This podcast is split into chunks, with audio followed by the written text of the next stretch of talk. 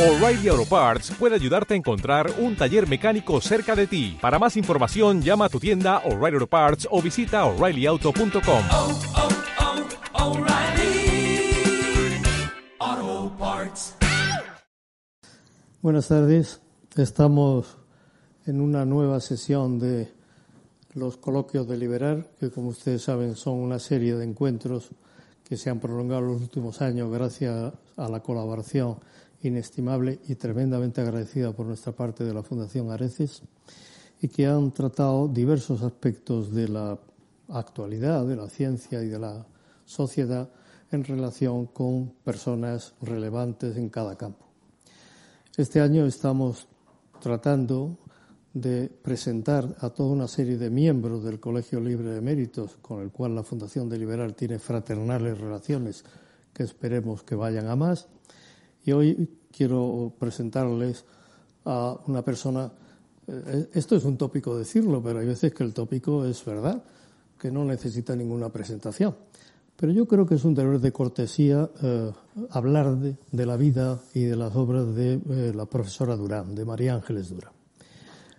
Porque no solamente se ha dedicado a la investigación, al estudio y a la docencia de un tema muy importante que será el centro, el, núcleo de este coloquio, sino que al tiempo ha tenido una actividad de acción práctica.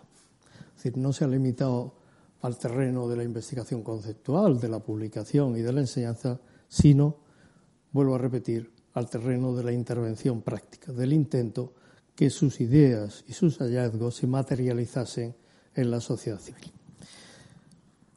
María Ángeles Durán tiene un coloquio, un, currículum, perdón, muy, muy pleno y muy brillante, y lo verán ustedes inmediatamente. Ella es doctora en Ciencias Políticas y Económicas por la Universidad Complutense, hizo también varios cursos de Derecho en la misma universidad, es catedrática de Sociología, que ha desarrollado su actividad fundamentalmente en las facultades de Económicas, pero no se ha privado de tener intervenciones transdisciplinares en facultades como Medicina, Psicología o Educación de varias universidades españolas.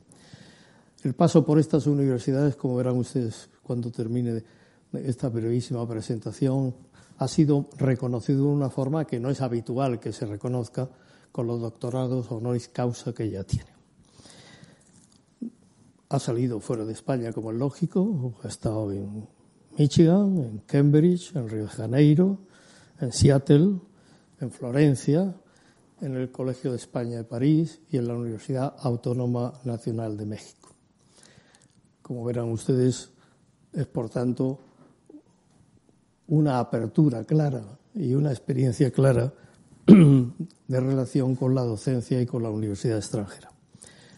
En el 87 se incorporó al Consejo Superior de Investigaciones Científicas, ha dirigido allí el Departamento de Análisis Económica, Económico y ha tenido una actividad intensa que se ve plasmada ahora con su nombramiento como profesora vinculada ad honorem al Centro de Ciencias Humanas y Sociales. La lista de méritos podía ser mucho más larga. Presidenta de la Federación Española de Sociología, miembro del Comité Ejecutivo de la Asociación Internacional de Sociología, del Patronato de la Universidad Menéndez Pelayo y de la Junta Consultiva de la Universidad Autónoma de Madrid, donde hizo, realizó una parte importante de su docencia. Ahí hay un detalle que ella, yo creo que le tiene particular, particular amor de, su, de sus intervenciones y de, su estancia en la Universidad Autónoma de Madrid, que a propósito de un ensayo que publicó que se llamaba Mil años de ausencia, eh, se creó un, un, centro o un seminario sobre estudio de la mujer. Y ese seminario ha, se ha consolidado en un instituto de investigación que yo creo que tiene una vida muy potente, tremendamente activa, que insisto, creo que a ella le, le enorgullece particularmente, lo digo, lo digo, digamos, muy a su pesar, creo. No, de pesar nada. dilo, dilo. Pues ya, ya, ven ustedes que efectivamente le parece una cosa muy importante. Y hay un detalle también que eh, calibra bien cómo se valoran las intervenciones y las acciones de María Ángeles Durán en los sitios donde actúa, que es que la propia Universidad Autónoma, que es la mía, eh, ha creado el Premio Internacional María Ángeles Durán, que se presenta todos los años ¿eh? y que tiene un, una concurrida, con, digamos, concurrencia, valga la redundancia. Les decía antes que María Ángeles Durán no se ha limitado a investigar y a enseñar, sino que también ha actuado. Yo señalaría dos actuaciones, ha tenido muchas en el campo de la administración, señalaría dos actuaciones que le hagan tener a ustedes una idea más o menos clara. Una, en el año 75, hace ya bastante tiempo, en la Conferencia de Naciones Unidas sobre la Mujer que se celebró en México. Pero yo creo que más importante, porque la conferencia, esta versión que les voy a mencionar tuvo una mayor repercusión mediática y se habló mucho de ella, es la Conferencia de Naciones Unidas sobre la Mujer que se celebró en Pekín en el año 95. Eh, de ahí, de ahí se tomaron decisiones y se tomaron resoluciones que apuntan, o que lo veremos ahora en la conversación que tengamos, apuntan a aspectos concretos. Y como les decía, y para terminar, aparte del Premio Nacional de Sociología, que se lo dieron en el 2018, eh, fue doctora honoris causa por cuatro universidades españolas, Autónoma de Madrid, Valencia, Granada y La Rioja. No creo que es un, eh, es un récord bastante, bastante insólito, es un récord bastante insólito. Quiere decir que su paso por esas universidades ha sido tan valorado como para conceder un título que, como ustedes saben, no es un título que se conceda así a las primeras de cambio. María Ángel, muchísimas gracias por estar aquí. Tú sabes que para mí hablar contigo y, sobre todo dialogar de determinadas cosas es un privilegio y un gusto. Y quisiera empezar a preguntarte eh, dos cosas que vamos a abandonar inmediatamente, es decir, que te las pregunto y las abandonamos. Como quieras. Porque me interesa que nos centremos en un tema que es concretamente, no hay que ya que retrasar más el desvelar lo que es el cuidado. El tema del cuidado, los problemas del cuidado y la situación del cuidado en España y en el mundo.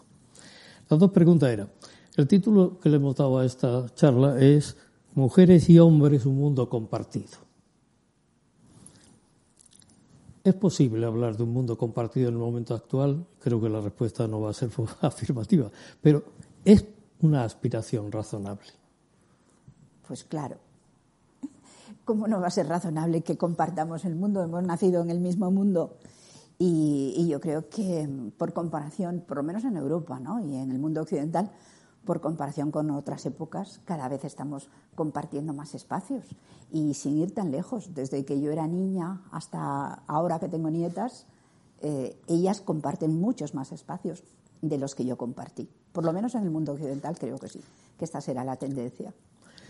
Lo cual eh, es una visión que reconforta, porque entonces está claro que el título no es, no es un wishful thinking, sino una cosa razonable y obtenible y realizable y realizada o en vías de realización. Y hay otra pregunta que es un poquito más complicada, ¿eh? que también eh, que nos abriría un campo de, polémica y posibilidades que no quiero que nos perdamos por ahí, pero en fin, que creo que es obligado a hacértelo. En el mundo actual, incluido el mundo occidental, ¿es posible hablar de hombres y mujeres? No puedo repetir lo que he dicho antes, pues claro, pues claro. Eh, hombre, eh, hay, una parte de, los hombres y de las mujeres que no se sienten cómodos con, que les definan como hombres o como mujeres. Y, lo que es nuevo es que probablemente ha habido muchísima represión sobre, este, sobre estos tipos de, psicologías y, ahora no hay tanta represión, entonces pueden manifestarse más libremente y habrá una zona, algunos estudios lo cifran hasta en un 8%, de los que nacen eh, o de los que se generan socialmente. Otros estudios, por ejemplo, hay una encuesta del, del CIS que fue difícil hacerla y pone una cifra muchísimo más baja, pero en cualquier caso, entre el 0,0 que es lo que antes se decía, y el 8% que dicen algunos estudios, pues ahí hay una franja muy grande de gente que no está a gusto con la definición social que se da de, que ellos son hombre o mujer, quieren ser no binarios o, en fin, o, trans, muchos, muchos, muchas categorías posibles que probablemente en el mundo occidental aumentará eh, por lo menos la, la, manifestación pública, puesto que no hay castigo, que es algo que lo ha hecho restringirse mucho en muchos contextos. Ahora, eh, si me preguntas por el futuro, la verdad es que el mundo occidental demográficamente es muy chiquitito y cada vez más pequeño. si nos comparamos con lo que, eh, digamos, con la potencia demográfica que tiene ahora mismo ya eh, el mundo asiático y que lo va a tener en el futuro África, pues podemos esperar que haya que esta pregunta que me haces, que por cierto los psiquiatras siempre hacéis preguntas complicadas, ¿eh? pero vamos, yo creo que, que, que, podemos ver soluciones en el futuro, ya tú y yo no las veremos, pero puede que haya en el futuro diferencias importantes y tampoco sabemos por dónde va a salir la tecnología en este campo, ¿no? Pero de momento y así a bastantes años vista, desde luego que va a haber millones y millones de hombres y millones y millones de mujeres. Muchas gracias, María Ángeles. Ya te decía que estas dos preguntas que efectivamente eh, no, no, no, son inocentes y que por otra, parte, por otra parte darían para mucho, pero yo creo que lo has encuadrado perfectamente. Y ahora, si me permites, vamos a lo que nos interesa, por así decirlo. El aspecto que nos interesa es fundamentalmente el cuidado.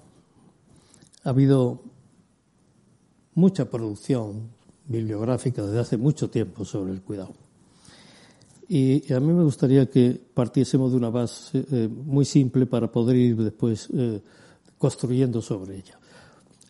¿Qué es el cuidado? Porque me, me anticipo, si me permites. Evidentemente el cuidado existe en la naturaleza. El cuidado de las crías es un hecho universal. Sin embargo, el cuidado de los, eh, de los uh, ejemplares o de los animales que van envejeciendo es muy, muy, muy disperso, es muy, eh, se habla de que los lobos sí colocan a los más viejos en el centro de la marada cuando se desplazan para protegerlos. Y hay algunos cuidados, parece ser, en primates que también tienen alguna cosa, pero hay muchísimo. Vamos, los elefantes, se hablaba de aquello del cementerio de los elefantes que los acompañaban a morir. Pero, en fin, aparte de leyendas, eso es muy disperso. ¿Qué es el cuidado en el ser humano? Pues fíjate, es una pregunta que a mí me gustaría plantearla a mi vez en muchos foros y en muchos foros internacionales y ante la administración pública, porque lo llevo ya pidiendo desde hace tiempo que, eh, sobre todo desde alguna entidad internacional de mucho peso, se dé al menos una definición en la que todos estemos de acuerdo. Porque para la investigación y para tomar decisiones en las políticas públicas, el no estar de acuerdo, no tener por lo menos una definición que digamos, me estoy empleando el término en ese sentido, es un trastorno enorme. Todas las estadísticas, por ejemplo, sobre cuidado, pues yo he estudiado por lo menos 20 definiciones distintas de cuidado, que cada cual da lugar a una estadística distinta. De modo que si comparas dos países o dos épocas, no sabes muy bien qué es lo que estás comparando.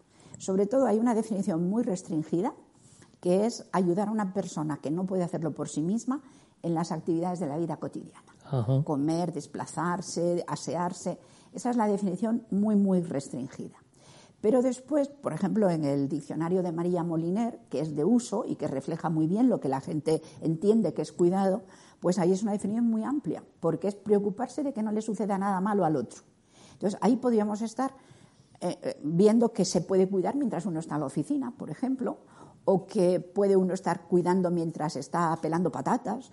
En fin, dan enormes diferencias. ¿no? Y luego ya, si además le incluimos el elemento, digamos, emocional, de que puede eh, entenderse por cuidado nada más el sufrir con el otro o el estar pendiente de que el otro no sufra, ampliamos ya y nos podríamos encontrar con que en esas súper amplias definiciones, pues hay gente que estará cuidando las 24 horas del día y toda su vida, ¿no?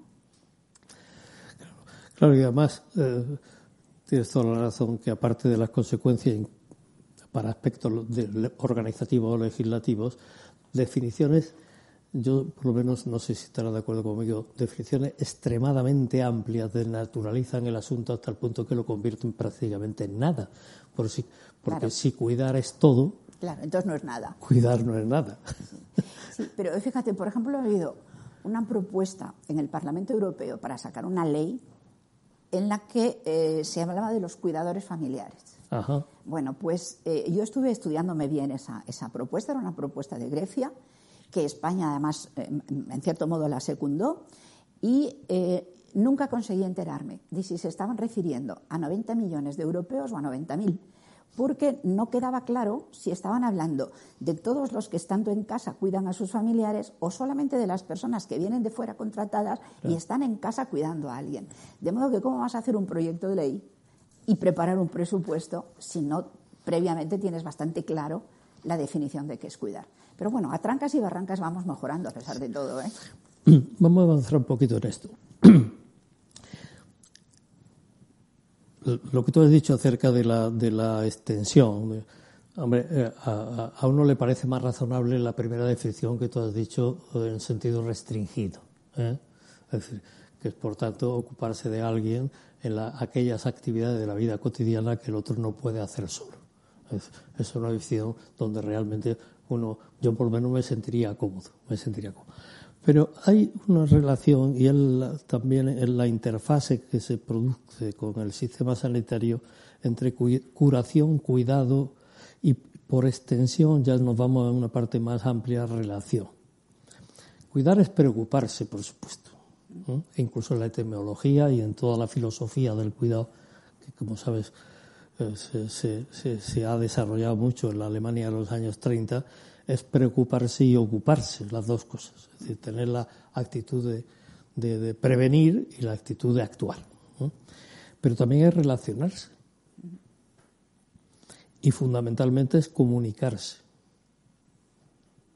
¿Cómo encajarías todos estos elementos en esa definición restringida? Porque las definiciones amplias no nos sirven. No, pero Enrique, no, verás. Tú lo ves inevitablemente con una perspectiva bastante próxima a lo sanitario. Es Por cierto. ejemplo, en, en- en- en los estudios internacionales, eh, cuando lo hacen los francófonos, la palabra que usan es swan. Swan. Y lo dicen además en plural. Y, digamos, por extensión, en el mundo de la enfermería se habla de los cuidados y siempre se están pensando, por lo menos lo hacían, ahora ya no, como eh, intervenciones muy materiales, muy físicas. Poner sí. un apósito, en fin, Sí, en sí. todo caso. Intervenciones que son repetitivas, que no suelen requerir un nivel de complejidad muy grande, pero que hay que hacerlas de un modo muy, muy frecuente. ¿no? Sin embargo, yo lo veo desde otra perspectiva, lo veo de una perspectiva sociológica o económica. Y, eh, por ejemplo, ahora con la pandemia, hemos tenido que cuidar, sobre todo las mujeres, muchos aspectos que son cuidar a personas adultas o que es cuidar a niños simplemente para que estudien, para que tengan disciplina, que no les puedes dejar solos. Yo he vivido en Inglaterra con niños pequeños y me advirtieron que era un delito si dejaba a un niño de menos de 12 años solo en casa. A ese niño no había que estarle haciendo nada en concreto, pero había que estar pendiente de él. Entonces, el impacto económico que tiene no la intervención concreta de las actividades de la vida diaria, sino todo lo demás, lo mides en horas de trabajo al año y son miles y miles y miles de horas. Te preguntará, eh, entraremos inmediatamente en ese tema. Déjame que antes eh, abordemos otra cosa que además ha puesto ahora, eh, no sé si conoce el libro que acaba de publicar Victoria Camps sobre, sobre el tema. Yo creo que sí, vamos, nos lo hemos leído todos. Que es, plantea un aspecto previo que me interesaría tu opinión, que es la obligación de cuidar y el derecho a ser cuidado que evidentemente aquí ya nos salimos de la aplicación concreta, si estamos en el ámbito de- del apósito de la enfermera o en el ámbito de, de la familia que no puede dejar al niño solo en casa, en caso de cerrar la palabra, como tantas veces desgraciadamente se ve, y no con niños de 12 años, sino más pequeños. La- y, y Victoria dice una cosa que es importante, la profesora Cam dice una cosa que es importante, dice, importante y, y- y que nos tiene que hacer reflexionar. La obligación de cuidar nos afecta a todos. ¿Por qué? ¿Y por qué no? Bien, pero eh, esa es una eh, esa es una pregunta, digamos, que me respondes a la gallega. ¿Por qué no o por qué sí? Ese es el asunto. ¿Por qué sí? Vamos a ver. ¿Por qué sí y por qué no? ¿Por qué no? Son las dos caras de la Eh, misma moneda. Totalmente, tienes toda la razón. En el- Eh, yo estoy de acuerdo con Victoria Camps. Sobre todo, verás, si lo ves en una, digamos, evolución histórica, si estás pensando, como antes ponías el símil con los animales, si estás pensando en los seres humanos en épocas en que eh, la mortalidad era altísima y que además la natalidad también era altísima, entonces había una asociación bastante eh, estrecha entre quiénes eran los que había que cuidar, pues eran sobre todo niños, porque a mayores llegaban pocos. Entonces había que cuidar muchos, muchos niños. Y la forma de cuidarles básicamente era alimentarles, la madre les daba de mamar y además pues estar junto a ellos y en fin, Sí, evitar alimentarles y limpiarles. el- exactamente. Alimentarles, limpiarles y evitar un peligro evidente. Pero ahora ya es que eso no es así. Fíjate que ahora los niños, las mujeres españolas, es que no tienen ni siquiera 1,2 por, por mujer. Eso significa que viven 85 años y tienen 1,2 hijos, pues una vida dedicada a cuidar a 1,2 no tiene sentido. En cambio, el, el, el, amamantamiento ahora se ha sustituido por alimentar, educar, socializar durante. Ahora, ahora con la pandemia han vuelto a casa estudiantes que tienen 25 años y estamos los hogares llenos de gente a la que hay que atender y cuidar en cierto modo, pero que, que son adultos, plenamente adultos. Y después, si vivimos ochenta y tantos años, hay que cuidar sobre todo a gente mayor, Claro. no a niños. ¿Y qué hace diferente a un hombre y a una mujer para cuidar a su padre o a su madre que estén ya muy, muy, muy frágiles? Prácticamente no hay diferencias, ¿no? Y los peligros son de otro tipo. No es un peligro que tengas que estar pendiente con la fuerza física. En fin, ahora mismo la verdad es que la inmensa mayoría del cuidado no tendría por qué tener un género. Sí, fíjate, eh, tú conoces, no sé si, la utilizarás, pues, perdóname o corrígeme si, si la, uso mal, eh, la, la famosa distinción o la, digamos, eh, difundida distinción entre cuidados informales y formales. Eh, vamos a ver algo, eh, cómo podemos entrar en ese tema. ¿eh? Y, y vamos a entrar, si te parece, a través de la compensación del cuidador. Porque, claro, el, el problema de formulaciones como la obligación de cuidar nos afecta a, to- a todos. eh, tiene, Victoria Beckham lo explica perfectamente, no, no es ninguna crítica, pues no, no, hay, no, no, no, no, ha- no al lugar. Explica eh, o, sugiere que esa obligación, al ser un deber, está por encima de la recompensa del deber. Es decir, nadie nos dan un premio por no cruzar un semáforo en rojo, ni por no robar, ni por no maltratar a alguien. Bueno, usted eso es lo que usted tiene que hacer. No, no- no espere que encima de todo le dé una chocolatina. ¿eh? Entonces, claro, el, el, el- entender el cuidado como un deber a secas tiene la pregunta que te hago, ¿eh? que es ¿qué compensación tiene el cuidador? Claro, pero es que eh, sí nos dan la chocolatina por no cruzar el semáforo en rojo. Porque mira, por ejemplo, el Código Civil, eh, que regula y tiene tal importancia, ¿no? Que nos viene de los romanos y ha aguantado, ha aguantado siglos, transformándose, pero ha aguantado siglos. Ahora mismo, en el artículo 68, que además hubo que modificarlo después de la Constitución del 78, dice cuáles son los deberes dentro de la familia. Y lo dice muy claramente, que hay que cuidar. Y aparece así con esa palabra, el deber de cuidar. Y aunque no venga así una palabra al lado de la otra, luego el Código Civil desarrolla muy bien qué es lo que también puede esperar dentro de la familia en, en el sentido de herencias o en el sentido de reciprocidad. Lo que es novedoso es la salida del cuidado del ámbito familiar. Eso sí que es una innovación histórica. Exacto. Precisamente porque las familias antes eran familias más extensas y que prácticamente te pasabas la vida en la misma familia. Y ahora no. Ahora son familias nucleares, vive muy poca gente, tenemos migración, las- los hogares son muy chiquititos y no se puede ejercer el cuidado de la misma manera que se ha hecho históricamente. Entonces, eso requiere formas nuevas de cuidar. Estupendo, vamos. Es decir, me reafirma, vamos, y es evidente, y dices muy bien, que hay entonces un- una transformación social entre la familia como núcleo proveedor de cuidados, que incluso estaría, eso estaría más emparentado con razones, digamos, eh, histórico muy, muy profundas, histórica muy profunda, y si me apura hasta por razones biológicas, como decíamos antes, eh, con el hecho de una nueva situación donde el, el núcleo del cuidado no va a ser la familia o no es ya la familia en muchos sitios. En muchos sentidos y para ciertos tipos de cuidado. Exacto. Evidentemente hay zonas del mundo donde el núcleo de cuidado sigue siendo la familia. Sí, sí, sí, sin duda ninguna, porque es que no hay otra cosa además. Exacto. Exacto. ¿Se puede cuantificar el valor de esos cuidados informales? Bueno, eh, antes no nos hemos puesto de acuerdo en qué son los cuidados informales. me decías que no sabes si yo uso mucho ese término. Sí. Pues no lo uso. Ajá, pues corrígeme, corrígeme. No, no, no, no tiene nada que corregir porque lo usa muchísima gente y en muchos estudios absolutamente serios, o sea que no, no hay nada que corregir. Pero yo no lo uso porque me, me plantea mucha confusión con la utilización del término informalidad en el trabajo en todos los mercados de trabajo, sobre todo en Latinoamérica, Tiene- que yo tengo tiene- mucha conexión. razón, tienes razón. Entonces se llama informal al trabajador que no paga seguros y no paga impuestos.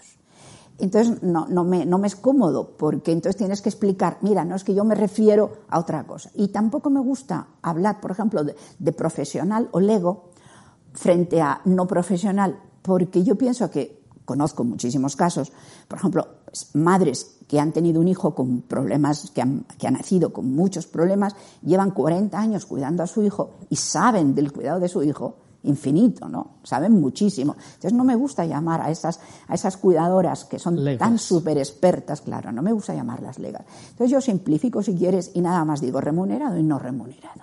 Y ya mm, me quedo tranquila con eso, ¿no? Pues me parece una definición perfectamente clarificadora. Eh, ¿Y el cuidado no remunerado, podíamos cuantificarlo en dinerariamente?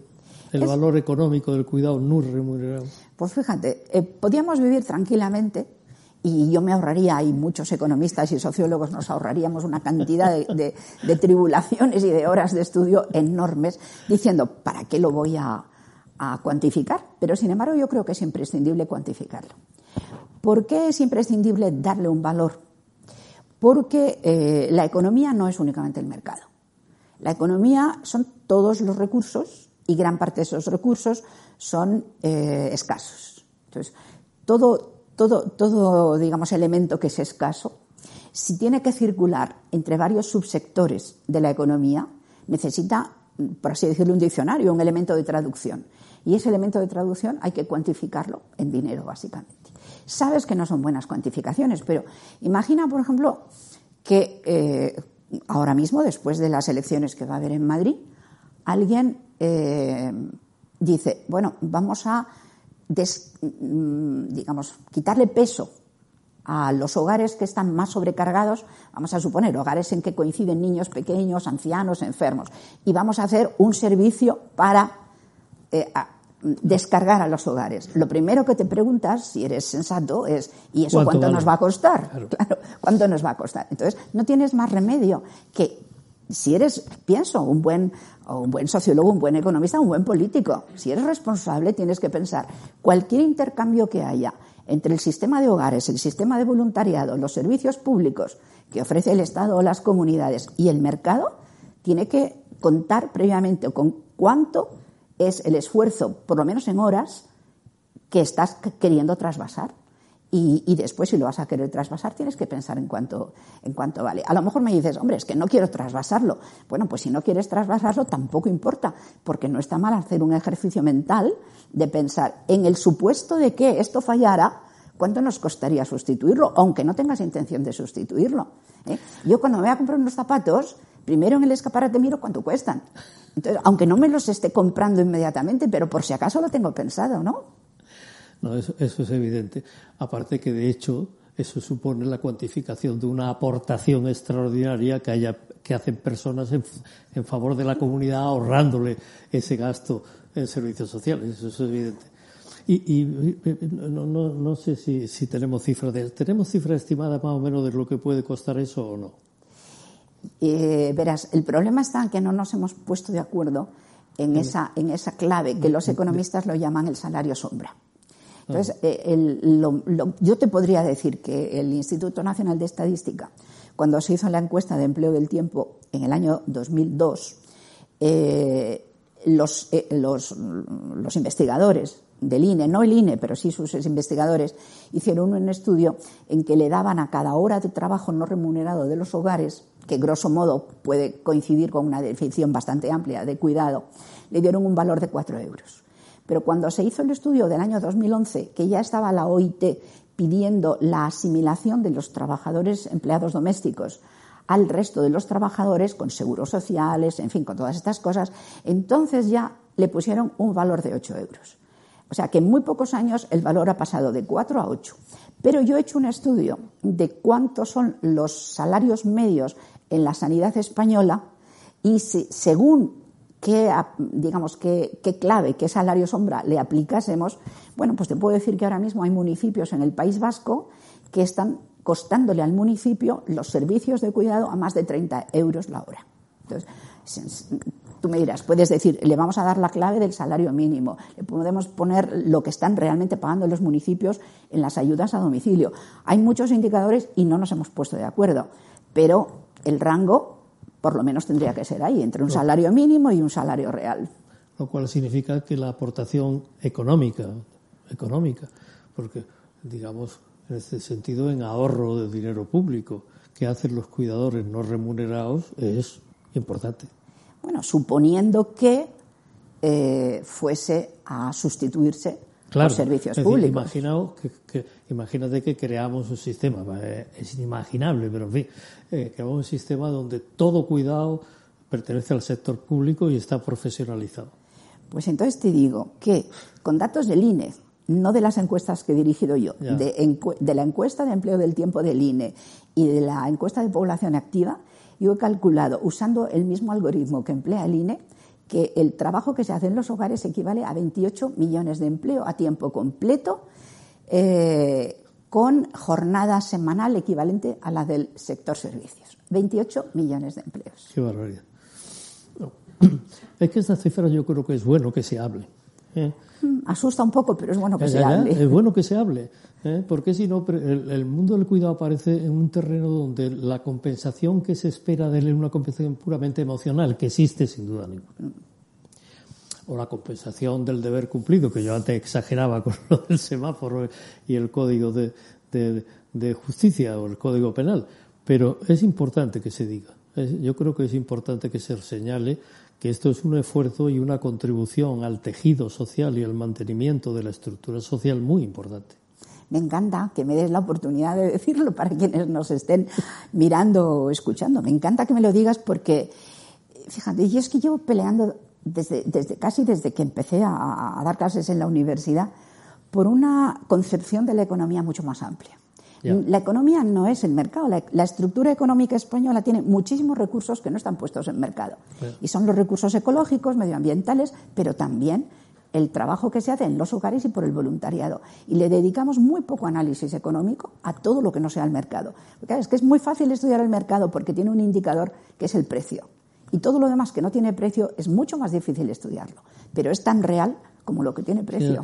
La vieja distinción entre precio y valor. Pero, no, y además que eh, esto supone una especie como de, de no me preocupo de esto en la medida que me que no me, me, me demanda o no me, no me interpela así urgentemente. Y también, por cierto, es una, una depreciación, por tanto, de aportaciones que hay que señalar. Yo, yo estoy totalmente de acuerdo contigo. Eh, y me alegra mucho, me alegra mucho que, que coincidamos en esto. Vamos a ver. Eh, vamos a entrar un poquito en los cuidados formales públicos o, como tú dices, los cuidados remunerados. Ahí también aparece, ahí sí es un mercado, pero aparece dos cosas. Son lo que podríamos llamar lo que provo- lo que plantean o lo que ofrecen las instituciones y la aparición de empresas que lo ofrecen sean empresas unipersonales o empresas, digamos, colectivas, me da igual. Decir, por tanto, hay una oferta pública y una oferta privada. La oferta privada generalmente la, la, la sufraga el que recibe el beneficio. La oferta pública, pues la sufraga todo el mundo como debe ser. ¿Y qué diferencia hay entre eso? ¿Cómo, cómo se podría organizar? Eso no es necesario organizarlo, es mejor dejar que las cosas se organicen por, por sí mismas o, o hay alguna posibilidad de entrar en ese mundo? Eh, bueno, ese mundo es un mundo muy amplio que mueve muchos millones de euros y a mucha gente. Y no es fácil organizarlo, es muy difícil. Cuando empezaron en los ayuntamientos a ofrecer cuidado a domicilio a personas mayores, los ayuntamientos tuvieron que hacer propaganda de sus nuevos servicios, porque como no existía, y al principio aquello funcionó como la seda, en el sentido de que se pagaba muy poco y, sobre todo, eh, bueno, entraron en esos servicios a más de casa que no tenían eh, otra, otra opción en el mercado. Bueno, el año pasado este sector eh, de los cuidados a domicilio, que son las cuidadoras domésticas, ¿no? cuidadoras a domicilio, eh, financiadas generalmente a través de contratas ¿no? por los ayuntamientos y con empresas privadas, ha sido uno de los que ha tenido más conflictos colectivos de todo el mercado laboral español. ¿Por qué?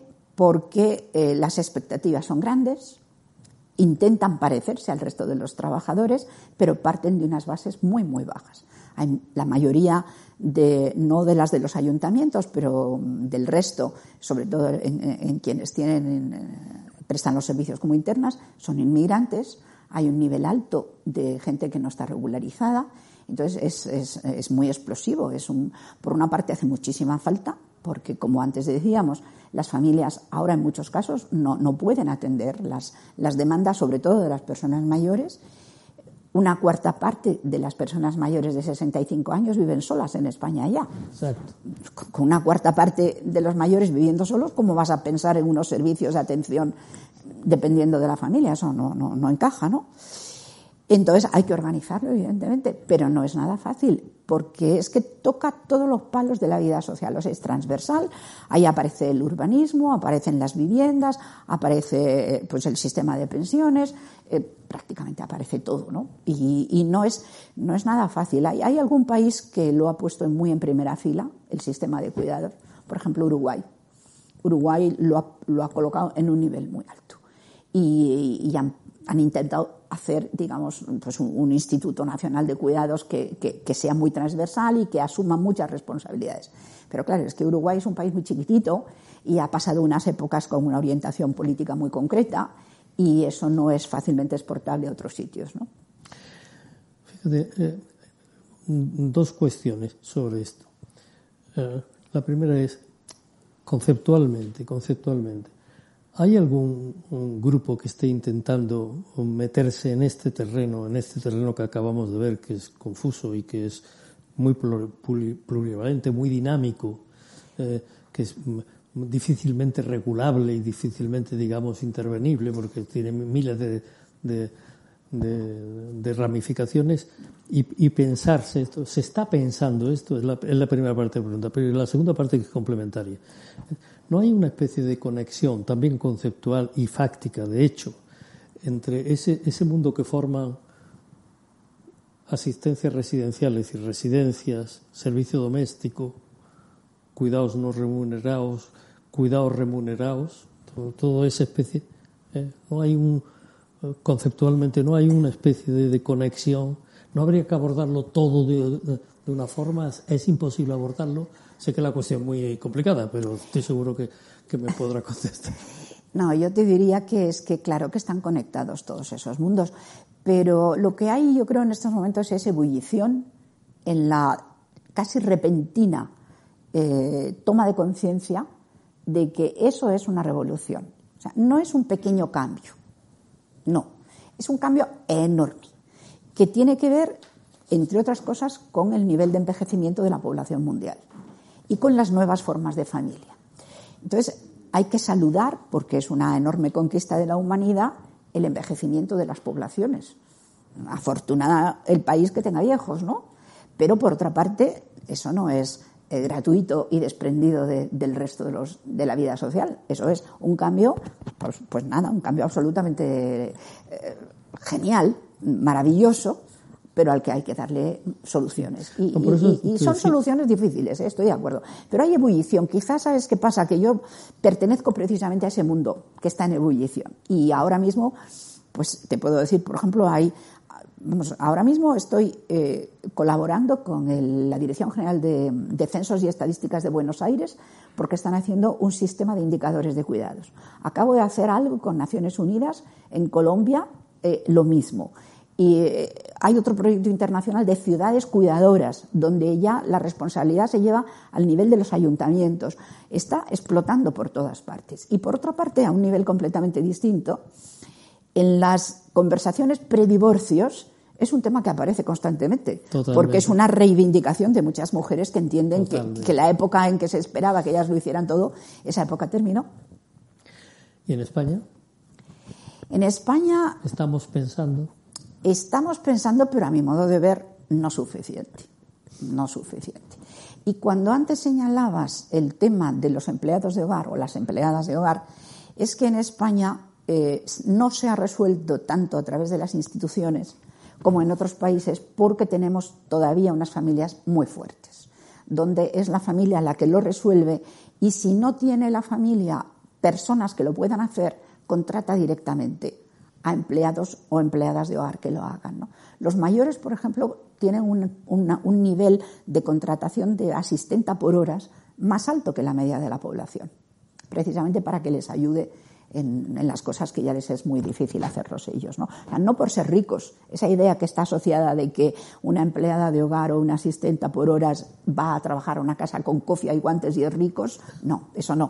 Ahora hay muchísimas empleadas de hogar que trabajan para personas eh, mayores a las que en cierto modo van a cuidar. Me quedo, me quedo con eso de que quizá deberíamos ponernos a pensar un poquito más profundamente en esto. Sí, me parece que sí, más nos vale. Tangencialmente a esto. Eh, hay una cosa que tenemos que tratar eh, o que abordar, que es eh, la compensación afectiva.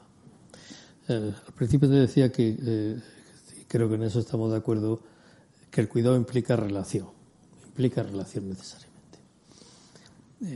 La idea de un cuidador, me da igual que sea pagado o no pagado, digamos, exquisitamente efi- eficiente y perfectamente distante y frío, Chirría. chirría, chirría.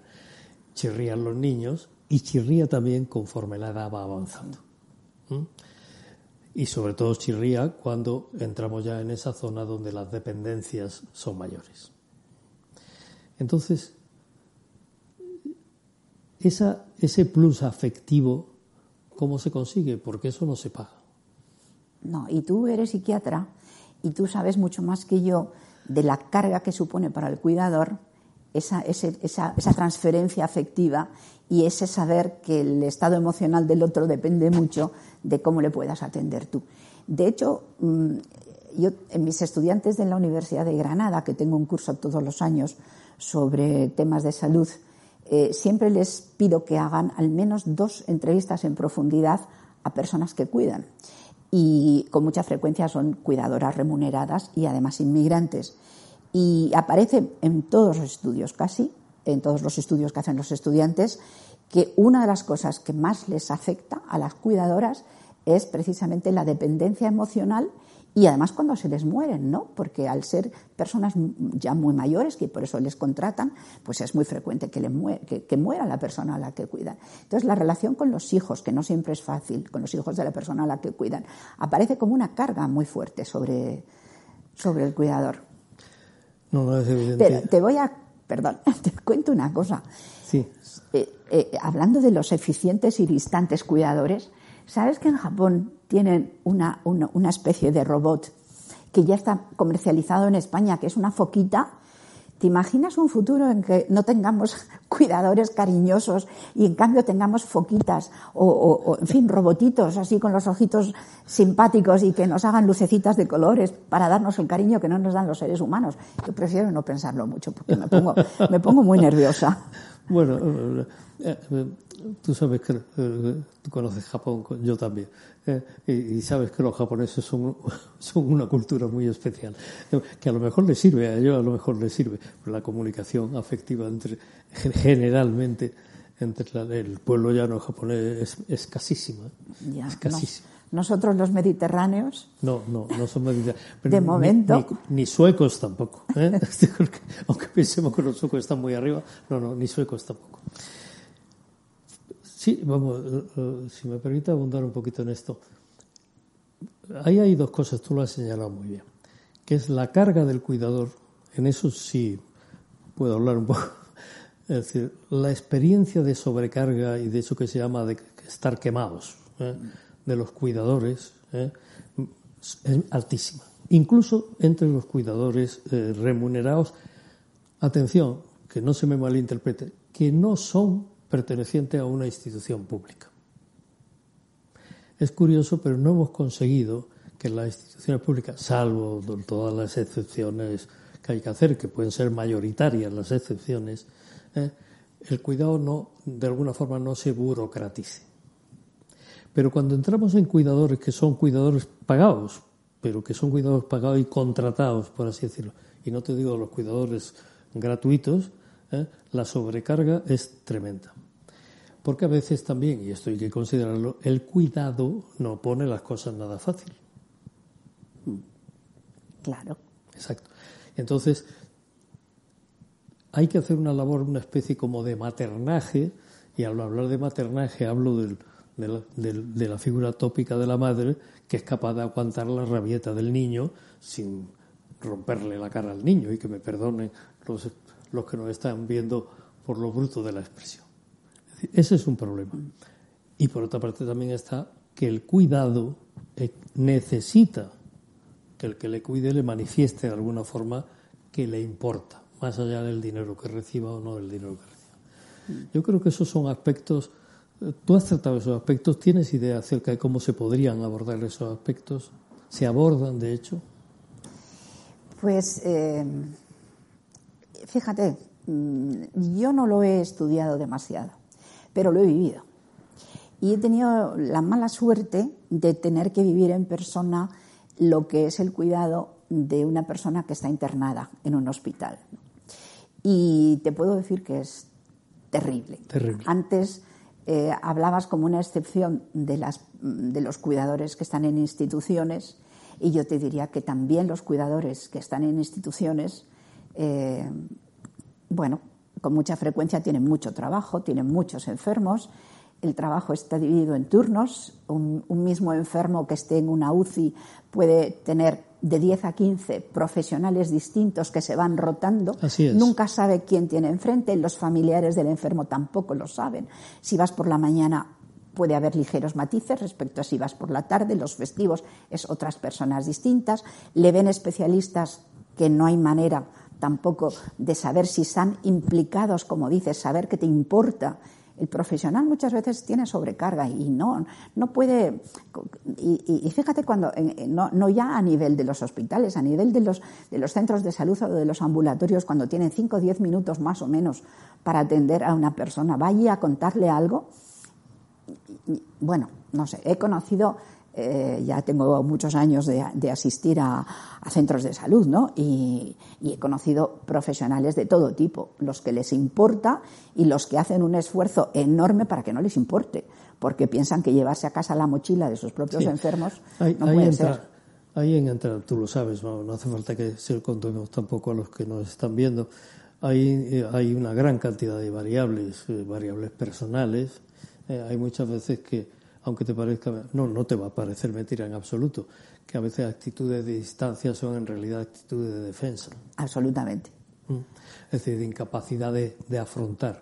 Eh, no hay personal, tú lo sabes y todo el mundo debe saberlo, no hay personal con un nivel de estrés tan grande como los personal que, por ejemplo, de las unidades de cuidado intensivos. Claro, pues yo le estaría agradecida toda mi vida a un intensivista que me transmitió la impresión de que el enfermo que cuidaban le importaba pero no diría lo mismo de otros muchísimos médicos, enfermeras y de todo tipo Hay muchísimos factores y es así, lo que tú dices es cierto y no hay que negarlo.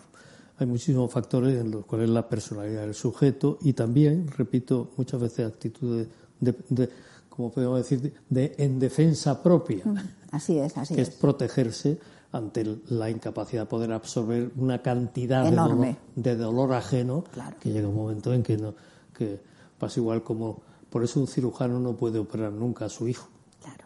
Es decir, un cirujano tiene que operar a un cuerpo que está tumbado en la, en la camilla. No puede operar a una persona. Mm. Después era una persona y antes era una persona, pero el acto operatorio es un hígado, una vesícula, una cosa esto. Pero esto, eso nos metería en otro terreno que es muy interesante. A lo mejor un día tendremos que discutir. Pues encantada. Y a propósito de la pandemia, porque y a propósito de la pandemia, porque el personal sanitario eh, tengo familiares que me contaban que estaban durmiendo una hora diaria entre protegerse y, gente y, gente que no podía conciliar el sueño. Exactamente. y el miedo a contagiar y todo esto. Ese es un mundo muy tremendamente interesante. Bueno, estamos llegando ya en la recta final. Yo tengo aquí una lista para que podamos estar cuatro horas. Otro día. Pero, en fin, seremos, seremos respetuosos con la audiencia de no cansarles demasiado. No quiero irme sin una pregunta general que es relativamente fácil de, contestar, porque ya las contestado al principio. Está claro que la distinción hombre y mujeres en el mundo del cuidado debe desaparecer. ¿Mm? Está claro. Ahora, ¿cuál es la situación en, los en el mundo? Porque la situación en el mundo no es homogénea ni muchísimo menos.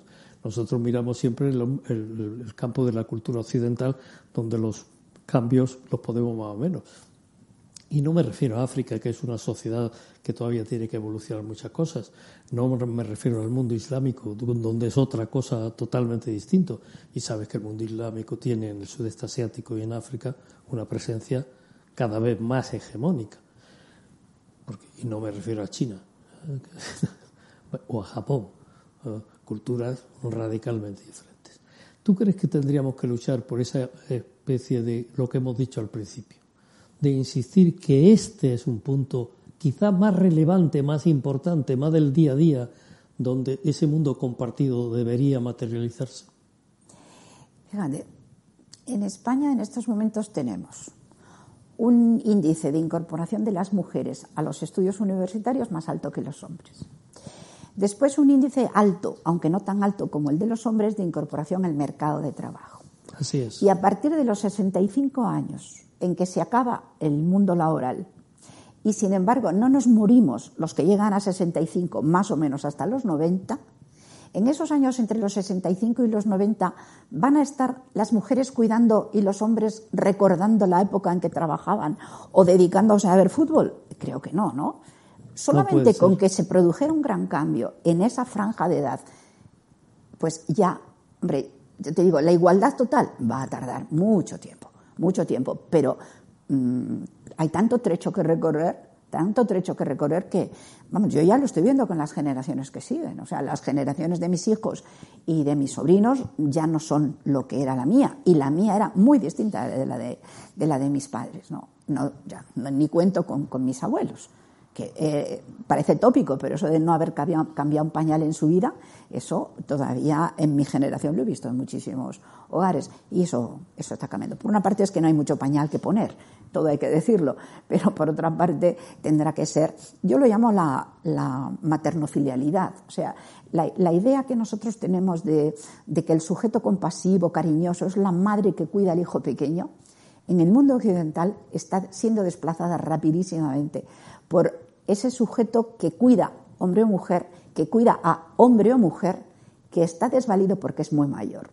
Y, ese cambio, que incluso nos tiene que llevar al orden de la estética, ¿no? pero desde luego también al orden de la moral, pues está sucediendo cada día. Pero yo creo que sí, que habría que acelerarlo, porque es un desafío demasiado grande para dejarlo a esperar a que vaya lentamente cambiando. No, no, no, no puede ser, hay que hacerle frente ya.